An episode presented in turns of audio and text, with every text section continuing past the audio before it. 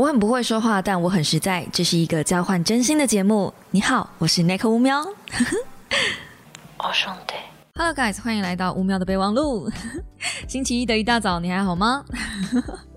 虽然现在是星期六早上的六点五十五分，嗯，完全不是星期一，四月十七号的早上六点五十五分。嗯，开始报时了呢。我发现好像很多 podcast 的都会稍微报时一下，就是自己录制的时间要跟得上当下的时事。呃，即便我分享的不是时事，我今天尽量用一个比较清醒的方式说话，因为其实到目前为止呢，我已经清醒超过二十个小时了。不要跟我妈讲。好，然后呢？因为我刚刚才把这本书的稿子写完，然后等等，我打算直接化妆，直接录影，我就不睡了，一路给它冲到底，这样子。好，那这本书是什么呢？叫做《不再焦虑的生存教养》，是呃大树林出版社的育儿经。对，没错，它是一本其实在教爸爸妈妈怎么带小孩的书。那我自己看完之后，呃，我先说我没有生小孩的，目前没有生小孩的打算。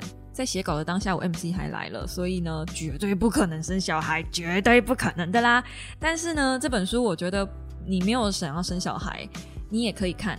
为什么？因为我们不是常常在讨论原生家庭的过错吗？或者是呃爸爸妈妈带给孩子的创伤等等的，导致现在很多人其实压力很大，不知道怎么安放自己的情绪，呃，攻击性很强。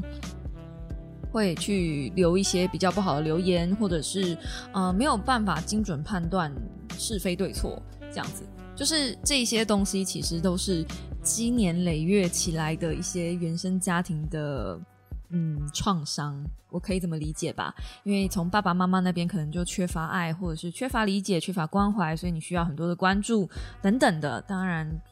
呃，很多网络上的成因跟疾病不是那么的简单就可以三言两语解决的。但是呢，从我以前到现在分享那么多的书，只要是跟心理相关的东西，大部分矛头都会指向原生家庭。所以今天收到这本书，我把它看完之后，我觉得，哎，其实你不用等到当爸妈再来看这个东西，因为它里面其实有很多都在教你怎么样调整自己的内心呢。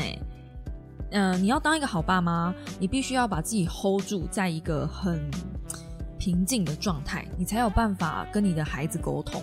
那你要怎么样把你自己 hold 在一个很平静的状态呢？就是你要去认识自己的情绪，还有去调理自己的身体状态。我跟你们说，真的很有用，因为我以前就是一个呃很容易被酸民挑起情绪的人。嗯，如果有 follow 我比较久一点的小猫就知道，甚至有一些小猫说我要退订你，我就会俩起来，有没有？我我我不晓得你们大家还有没有那种印象？可能要稍微跟我久一点的人才会知道，我就是我会有这个毛病。我以前本来就不是一个嗯情绪非常稳定的人，但是这一次。我遇上了一个算是蛮大的暴风级的灾难，突然有很多人涌进来洗版这样子，然后也不管我在说什么或做什么，他们就很很直觉性的就是攻击我这样子，就是听了人家的片面之词，然后来攻击我说我，嗯，那叫什么？嗯，就是片面之词吗？啊，还是什么截取重点？呃，我不知道，就是他那个词。哦，我现在真的没有睡觉变笨，真的不要不睡觉。好，Anyway，反正呢，我我其实不想多说这件事情，但呃，我经历了这样子的一波洗版，理论上我应该心情会很不好的，我应该不是现在这个情绪的，但是我真的一点波动都没有，就是我可以把我自己 hold 在一个很很安全的身心安全范围。好，那个词应该不是这样子，但是我说书里面的稿子是正确的词。你们原谅我，我真的很久没睡觉了。对，好，那重点也不是这个，我今天 podcast 想要分享的是，怎么样让你自己把自己稳住在这个地方。就突然你被两三百个人骂之后，你还可以就是保持心情愉悦，我觉得这是一个算是。我希望当然是希望小猫们不要有这种遭遭遇啦。你为什么没事突然会被这么多人骂呢？这两三个班级哎，一般如果五十个人的话，这是突然六个班的人跑来骂你哎，对，这是这是一件很可怕的事情。所以，呃，我自己觉得我还没有想要做大，就是因为我嗯没有办法承受这样子的压力。但我现在突然觉得哦，好像我有这个能力了，就是我知道怎么调节我自己了。那首先，你需要怎么知道这件这个神秘的运作要怎么发生呢？嗯，书里面他告诉你的是，这本书不再焦虑的深层教养，其实它里面最重要的是告诉你怎么样认识自己的大脑。里面有很大的章节，呃，前后都有，就很大的章节都在教你认识大脑的结构。呃，我们先从左脑跟右脑开始讲。左脑其实是呃控制数理、逻辑。分析的脑袋，所以大部分我们在思考的时候，或是我们在判断的时候，我们一般生活的时候都是用到左脑。比如说你的数学啊、你的英文啊、你的国文啊，这些语言逻辑都是用到左脑。那更深入一点，就是你可能会跟人家比较啊，你会呃有一些目标性的呃定夺啊，你会有野心，想去争争啊，想去呃奋斗啊、工作啊这些。都是左脑，就是让你生存下去的所有原动力的控制范围内都是左脑。那右脑负控制控制什么呢？右脑比较是负责嗯情绪、好奇，然后同理心。心胸宽怀，有爱世人，世界和平哦，这样 这样这样，你可以感受一下那个右脑负责的范围。右脑其实呃比较开放，它可以用比较退一步去看事情的方式去处理事情。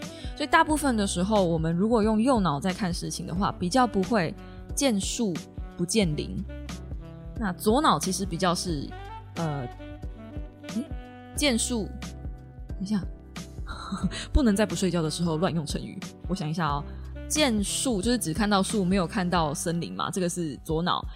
然后右脑是只看到森林，没有看到树，见林不见树。OK，好，对对对，就是这样子。真的，我我要再次重申，我是二十个小时没睡了，但是呃，我依然是想要把这个东西做完。对，因为昨天晚上发生了真的太多事情，突然间我也嗯，就是嗯，被用掉很多时间这样。那我其实以前我需要把自己抓回来一个稳定的状态，我大概需要三到五天最快。呃，在更久以前，我可能需要一两年、两三个月，然后慢慢三到五天。到现在今天为止，我只需要一个晚上。那为什么会有这样子的进步呢？就是我开始用很多的工具，包含我在 YouTube 上推荐大家的，就是。呃，书写工具，退一步去书写那个日记，你用第三人称去称呼自己现在的状态，去分析，然后你用右脑去看事情，不要用左脑。这个事情其实你也可以用在带孩子身上。很多时候你在对待小孩的时候，就是我们对于小孩我们会有期待嘛，就希望我们这个小孩就是呃功成名就啊，最好每天乖乖的啊，有什么目标啊等等啊，你对他会有很多期待，你就会有很多焦虑。那这些期待其实是呃都是左脑给你的期待。就是左脑会去判断说，你今天不能输给人家，你不能输在起跑点上。你如果输了，你可能就怎样怎样怎样怎样。左脑会有很多比较负面的预想判断，他会害怕你没有办法生存，就是人性本能，没有办法，就是就是这样子。那如果我们用右脑在看事情呢，其实你就会比较冷静的去看待说，他现在只是个小孩，如果他真的一加一学不会二。那可能就是现在这个难度对他来说比较高，也没有必要强迫他一定要学习。就是孩子压力会导致呃他的杏仁核的部分分泌过多，然后最后会让压力会让那个小孩的整个身体的分泌都变得不好，最后就会产生很多的我们所谓的心理疾病跟生理疾病。这也都写在书里面的。当然，书里面还有写一些迷走神经和上下神经。我觉得以我现在的精神状态是没有办法跟大家好好分析的。这些东西在书里面，因为我看了这本书之后，我就知道哦，原来我今天脑袋是这样子在运作的。所以，当我有一些比较负面的想法，当我被人攻击的时候，我第一个想到当然是防御。所有人，你在网络上，或是你在任何时候，哪怕是你的小孩在烦躁的时候，他在开始啊在挥的时候。你都会有那种想要防御的心态，因为你就觉得你现在就是就是很烦嘛，你就干嘛这样，就是干嘛哭？你为什么要哭？我不理解，你为什么要这样子攻击我？我不理解，这样一定会有所谓的防御心态，想要保护自己，这都是正常的。可是我会告诉自己说，这是左脑给我的防御指令。那我现在真的遭受攻击吗？Yes or no？就去判断。那如果真的遭受攻击了，这个东西我有办法澄清清楚吗？我有没有做错事情？再退一步看，就是不会那么慌张的去处理所有的东西。很奇妙，只是看了一本书，我现在就有这种神奇的体悟，而且还是看了一本 教教你怎么带小孩的书。但其实人与人之间的相处，不就是孩子跟父母吗？其实孩子跟父母也是人与人之间啊。那你对小孩的相处？要多一个什么样的步骤呢？就是交心嘛。如果你能把这个孩子交心，然后你能用慈悲跟同理去看待孩子的立场，这个小孩基本上他不会害怕跟恐惧未来的生活，哪怕他就算在海学生时代或者是将来出社会遇到挫折，他也会记得他的爸爸妈妈是怎么对他的，然后他也会用同理心。跟包容力去看待那一些挫折，他会比较有嗯面对那叫什么负能量的力量。嗯，我一直很想看对岸的一本书，叫做《反脆弱》。那其实我有电子档，只是我还没有时间去看这本书。就算看了，我也不会做说书啊。我先讲，因为《反脆弱》这本书它。呃，里面提到的一些概念，其实就是告诉你要怎么面对这一些创伤，并且有能力站起来。我自己侧面听到的书评是这样子，所以我一直对这本书的里面的一些想法，我觉得很有趣。这样，嗯，很久很久以前，我也是一个别人只要稍微说我怎么样，我就会稍微嗲起来的人。那很久很久以前，我的朋友呢曾经跟我说过，其实粉丝不喜欢看你在板上这样子发飙乱骂人。那嗯，后来我有自己去改变这样的习惯。其实不见得每一次别人攻击你，就是在呃批评你，或者在就是就是想要伤害你。有的时候别人在做攻击的时候，也许就是一个指教，也许就是一个嗯希望你去更好这样子的想法。所以要冷静的去判断今天这个留言到底是充满恶意的留言，还是他就是没有脑的留言。那回到书上，书上其实他很绝大部分都在介绍大脑这个结构。平常我们不是念医的，可能没什么机会可以认识一下脑袋，所以我在这边稍稍介绍一下。大脑的最外围呢叫做心皮质，那中间包裹的叫做边缘系统，然后最里面的叫做爬虫类大脑。我实在是不知道为什么，就是你的脑干里面，脑干的上面跟就是连接的地方哦，脑干啊，就是脑干跟小脑。这两块地方加起来叫做爬虫类大脑。呀，我们每个人的脑里都住着一只王虫。好的，那爬虫类大脑这个地方包含了脑干跟小脑，也就是专门在负责呼吸、心跳、消化跟平衡的一些动作，包含你的手臂和前肢这一些，就是专门调节生理基础的功能。那第二层呢，就是所谓的边缘系统。边缘系统是。嗯，又称哺乳类脑，这个东西就是我们跟别人不太一样的地方。我们呢要用来生存的所谓的边缘系统，这个地方就是呃关系到健康啊，或是教育呀，或是情绪呀，然后你有呃比较感性的东西呀，嗯，就是从这边发展的。那这个边边缘系统里面有一个叫做杏仁核的东西。我以前介绍过另外一本小说叫《杏仁》，我最近很常提到这本小说。这本书我找不到了，我好像借谁没还我，很想拿出来复习。就是，嗯，杏仁核这个地方，如果你坏掉的话，你是没有办法去分辨别人的表情代表是什么意思，然后什么时候代表危险，你没有办法判断情感危险，或是嗯，没有办法读空气就对了，可能比 K Y 再更严重一点。对，其实严重的话是很很恐怖的，嗯，可能会有人不知道这到底有什么多严重，就不过就是不会读空气而已啊，这还好吧。但是杏仁核坏掉的人是没有办法有对危险有记忆的，所以如果是小朋友，他嗯看到那个开水烧开了在发烫，他没有办法记得那个是烫的，他第一次被烫到，然后手破皮。好了，他第二次还是会被烫到，他就是好奇去摸那个东西，所以这就是杏仁核非常严重的一个，应该说非常重要的一个功能。那除此之外呢，嗯，这块地方还会分泌一些神经胺，帮你控制压力。就是当身体感受到压力的时候，大脑会在这个地方告诉你说：“哦，现我现在感受到压力超高，所以你要进入战斗状态，你要进入备战状态，你就会这个时候感到焦虑。所以这个地方也是会让你感到焦虑的地方，也是或者是你也可以讲，就是压力很大的时候，这块地方也会发作。那当你长时间处在压力大的时候，就不用我解释了嘛，你会有很多的生理疾病跟心理疾病，就我前面讲过了。那第三层脑袋呢，我们称之为原始脑或是大脑皮质，就是最外围。呃，电影里面可能常常会出现，就是。一卷一区一区长得有点像棉花糖吗？就是那种你懂的，脑常常出现的那个符号。好，这个地方就是呃有大脑皮质，尤其是前额叶皮质。然后，如果前额叶皮质跟边缘系统，就是第二层连接妥当的话，那就有助于调整整体的情绪，善用逻辑。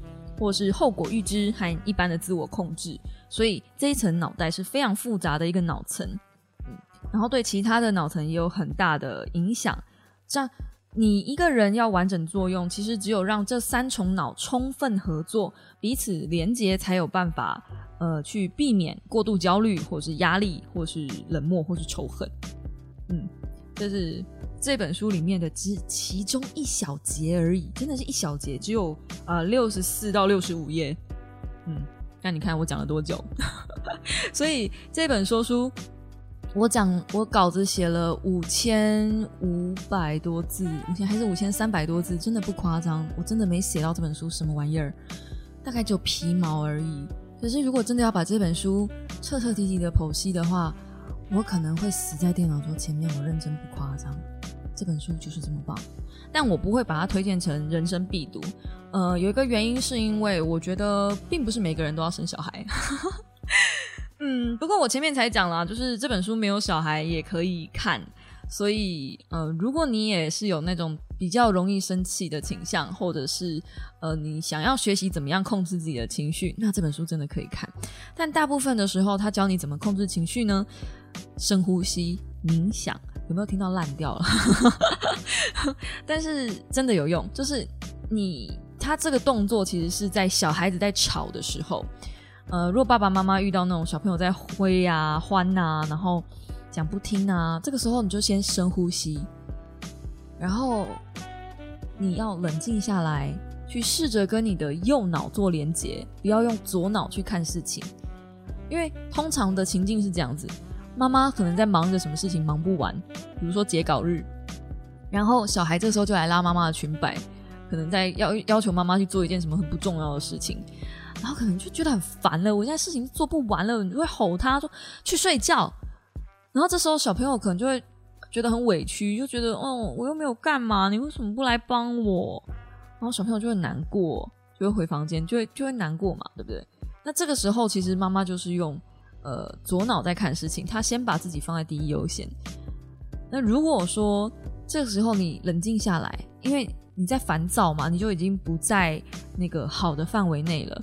这时候如果妈妈冷静下来，可以再切换回来右脑，那你这个时候就可以去抱抱你的小孩，我去房间看看他，说对不起，妈妈刚刚呃凶了你一下，我不是故意的。因为我工作很多很忙，你可以原谅我吗？我相信你这样子讲话，没有小孩子会不原谅你，而且你要看着他的眼睛，很真诚的这样说。这是书里教的，这也是作者自己的心得。我其实很欣赏作者，他是会跟小孩道歉的爸妈。这件事情很多爸妈做不到，因为很多爸妈在。成长过程中，他们的爸妈就是用左脑的权威式教育在教他们，所以基本上会用恐惧，会用权威，会用嗯各种各式各样你能想到的高压政策的词来教育小孩，然后会觉得小孩就是要听我的，就是要在掌控之下，小孩就是应该要完成我心中所想的一个某种程度的高度的目标，因为那才是我期望中的孩子。可是孩子在这些过多期待下，他只会跟家长越来越疏远，没有办法，就是贴心。我说的贴心，不是那种我时时刻刻想到你，然后我呃三餐都会买回去给你吃，我会陪你吃饭这种贴心。我觉得，嗯，很多时候我在看有些人的家庭，就是虽然也是孝顺，就陪着爸爸妈妈，可是一整天待在家，也不会跟妈妈说个任何一句话。这种感觉，这种陪伴，就是人在心不在，何必呢？就何必彼此绑住彼此的时间呢？就不如，嗯，你好好的，就是跟妈妈聊一聊，但是不用天天聊。你可以知道，你每一次在跟妈妈聊天的时候，你都是掏心掏肺的。我相信做妈的应该也会很开心，自己的小孩有这么依赖自己，哪怕不是天天需要。我跟我妈，我也不是天天聊，天天讲电话。我们有时间的时候才打，因为我妈知道我也真的忙疯了。但是她也很心疼我这么冲啊，这么拼都不好好休息。可是她也知道。呃，我的工作就是长这样。我如果可以，我也想休息。哎，如果可以，我真的也想休息。好，又扯远了，不要老是扯远，好不好？好，那其实这本书花了大量的篇幅在讲左右脑，但其实你这样听起来会觉得右脑好像都很又都很好，然后左脑都很糟这样子。其实并不是。就是如果你完全纯然的用右脑在看事情的话，那你会过度，嗯，同理心泛滥，就会变成那种人人称的那种烂好人那种感觉。就是虽然我们讲右脑看的东西是宏观，但是，嗯，左因为右脑看待事情比较宽松，变成好像放任政策，就要放你的小孩去吃草这种感觉也不行。所以其实应该是要左右脑并进。那所以也才会市面上也才会这么多这种教育的书，因为左右脑并进真的很难。你到底要什么时候教小孩严谨，什么时候教小孩放松呢？嗯，我自己个人啦，因为我还没有小朋友，但是我因为我想要在，诶，我好像在直播讲过，就是我希望我生小孩的时候是能给孩子全然的一个完整准备好的环境，所以我才会没有想要在这个时候这个阶段马上规划有小朋友。那除了环境准备好以外，我觉得我自己也要准备好。就是我要有什么样的心态，我能不能接受一个小孩在我旁边高分贝的尖叫？那你会说，为什么小孩总是要这样子高分贝的尖叫呢？其实书里也有解释，这是因为小朋友在小时候，他的脑还没有发育完全，他只能用这个方式来表达他自己不舒服。婴儿时期我们很好理解嘛，就只能用哭来表达。那等到他大一点了之后，因为他在婴儿时期只学会这一招，所以他还是只会这一招。那孩子的发育呢，就是左右脑发育呢，其实是右脑先，然后左脑后。你可以想一下，因为呃，我们右脑先发育，所以我们小时候对很多事情都充满好奇，然后动不动就会很感动，会哭。对一些大小事情，我们都会很惊讶，很容易对一些小事情感到哇这样子。对，这就是小朋友嘛，所以他的右脑其实是在小时候比较多接触跟开发。然后小时候，像我妈也会给我玩一些那种色彩的玩具，我不晓得你们有没有看过，就是有一些呃圆形、三角形跟星星嘛，然后上面会有一些颜色，你要把对应的图形放到对应的洞里去，类似那种就是组合型的玩具。其实这种玩具它同时间在训练左右脑，没错，但是因为呃，就是它有颜色的部分，或者是我们在给小朋友看绘本，绘本也有颜色的部分。像这种东西，其实都是在训练小孩子的右脑，而非左脑。所以小时候小朋友接触的东西，大部分都是右脑比较多，左脑也有。左脑就是嗯，比较偏数理吧，或者是那种啊七巧板，完全逻辑的东西。可是你想想看，你要什么时候你才会玩七巧板？小时候最小最小。你还是婴儿时期的时候，你应该不太会去玩七巧板。婴儿时期应该比较会玩一些有声音的玩具，因为那样会吸引他注意。音乐、美术这种东西都是归右脑，而不是左脑。所以小朋友真的是小时候比较难控制自己。那爸爸妈妈需要的一个身份跟角色，就是判担任他们尚未完全能够控制自己的那一颗脑袋。嗯。爸爸妈妈的责任，所以爸爸妈妈如果能够好好控制自己的情绪，把自己的情绪抓在一个稳定的位置，同时展现了别怕，嗯，如果你在学校遇到了不开心，或者你在什么地方遇到了不开心，嗯，妈妈教你怎么面对，或者你在某个地方太开心了，然后导致于呃，我觉得这个行为好像不太正确。妈妈，我手游抽了十三单，好开心。当妈的这时候，这时候千万不能破口大骂，你们知道吗？这时候千万，因为他你在他正开心的时候破口大骂，他不会觉得你在骂他，他只会怨对你。我很讨厌人家听说听到人家说什么，大家都是第一次当爸妈，怎么会有经验教小孩？可可是我就觉得不对啊！可是你当过小孩啊，你知道怎么样？爸妈在怎么样对你的时候，你会很不开心啊。所以你只要去反操作那些不开心的经验，本质上就对啦。本质上，所以当你的小孩听跟你说：“妈妈，我刻了十三单，好开心。”这时候我可能会采取一个比较引发他去思考后续怎么办的一个下场。可是我会用一个有一点担心但不是责备的语气，：“真的哦，你抽到什么？哇，保三了吗？好棒哦！可是宝贝啊，那你十三单的钱去哪里生来啊？那个哦，打工的钱哦，你有吗？你付得出来吗？可是你想想，你打工的钱这样子一个晚上就没有了，是不是好像有点快？”不然下次让妈妈帮你抽，可能一单就解决了，好不好？哎，后面好像歪了，但是你们应该听得懂我的意思，就是呃，让他去思考后续的效应，而不要，而且是诱导他思考，不要直接就是破口大骂说十三单，你知道十三单老娘可以买多少东西了吗？你搞什么？因为败败家子是不是？不用不用不用，真的不用，真的不用，因为天底下没有什么比自责。更伤人的责任了，就是你让他自责，你让他去思考后续的效应，他就会记得。你不用骂他，也不用破坏彼此的感情，下次就会知道。当然，我们会不不要用各种，就是呃书里面有讲啦，就是不要用那种羞辱性的字眼，让他产生自卑或者是愧疚感，这也不太 OK。但你就是只要让他记得这种负责任的态度就好。中间的那种程度拿捏，我真的是很难三言两语跟你们讲。这本书真的是啊，天哪，做说书太难太难了，也难怪这本书要在每一个章节后面都附上重点整理，因为如果没有重点整理，这本书真的很难看完。它真的是好到我没有办法错过它里面任何一个字，然后等于是我花了很多的时间在咀嚼它，然后反刍它。然后细细想它里面的一些一些，就是不论是脑科学的神经分泌也好，因为那一段我真的看蛮久的，因为我自己不是医科，我这边找图想一下东西。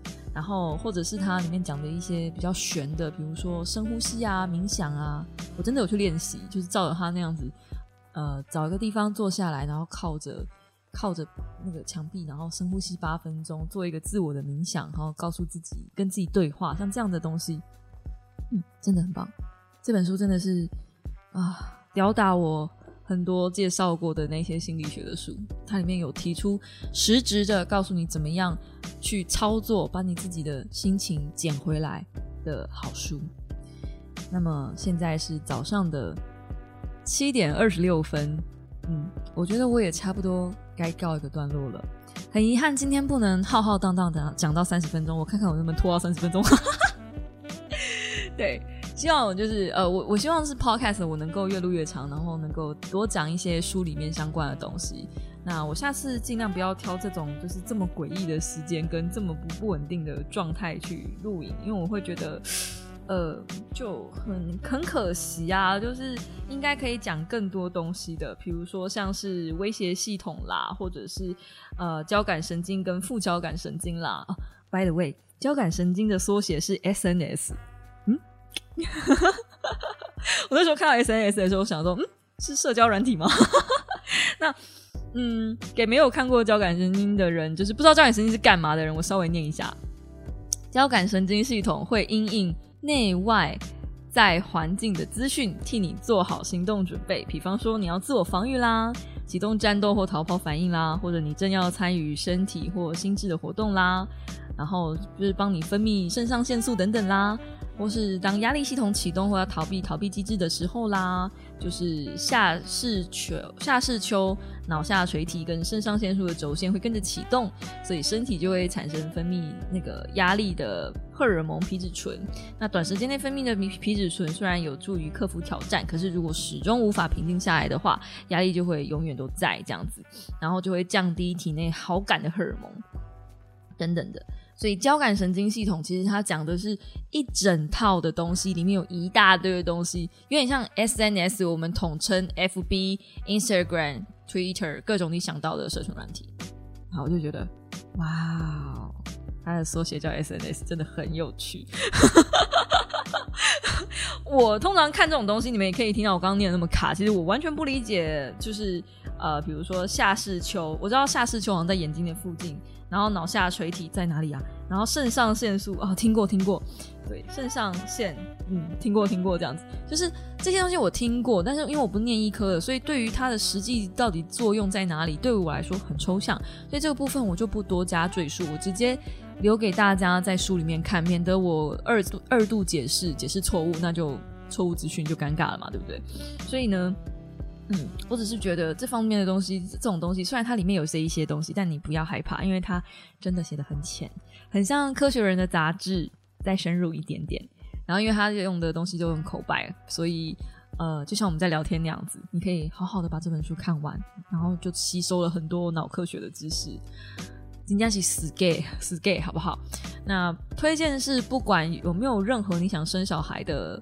嗯，准爸妈或是未来爸妈，或是根本不想当爸妈的爸妈啊，只要是有心理相关的问题或者情绪相关的问题啊，都相当推荐你可以找这本书来看看。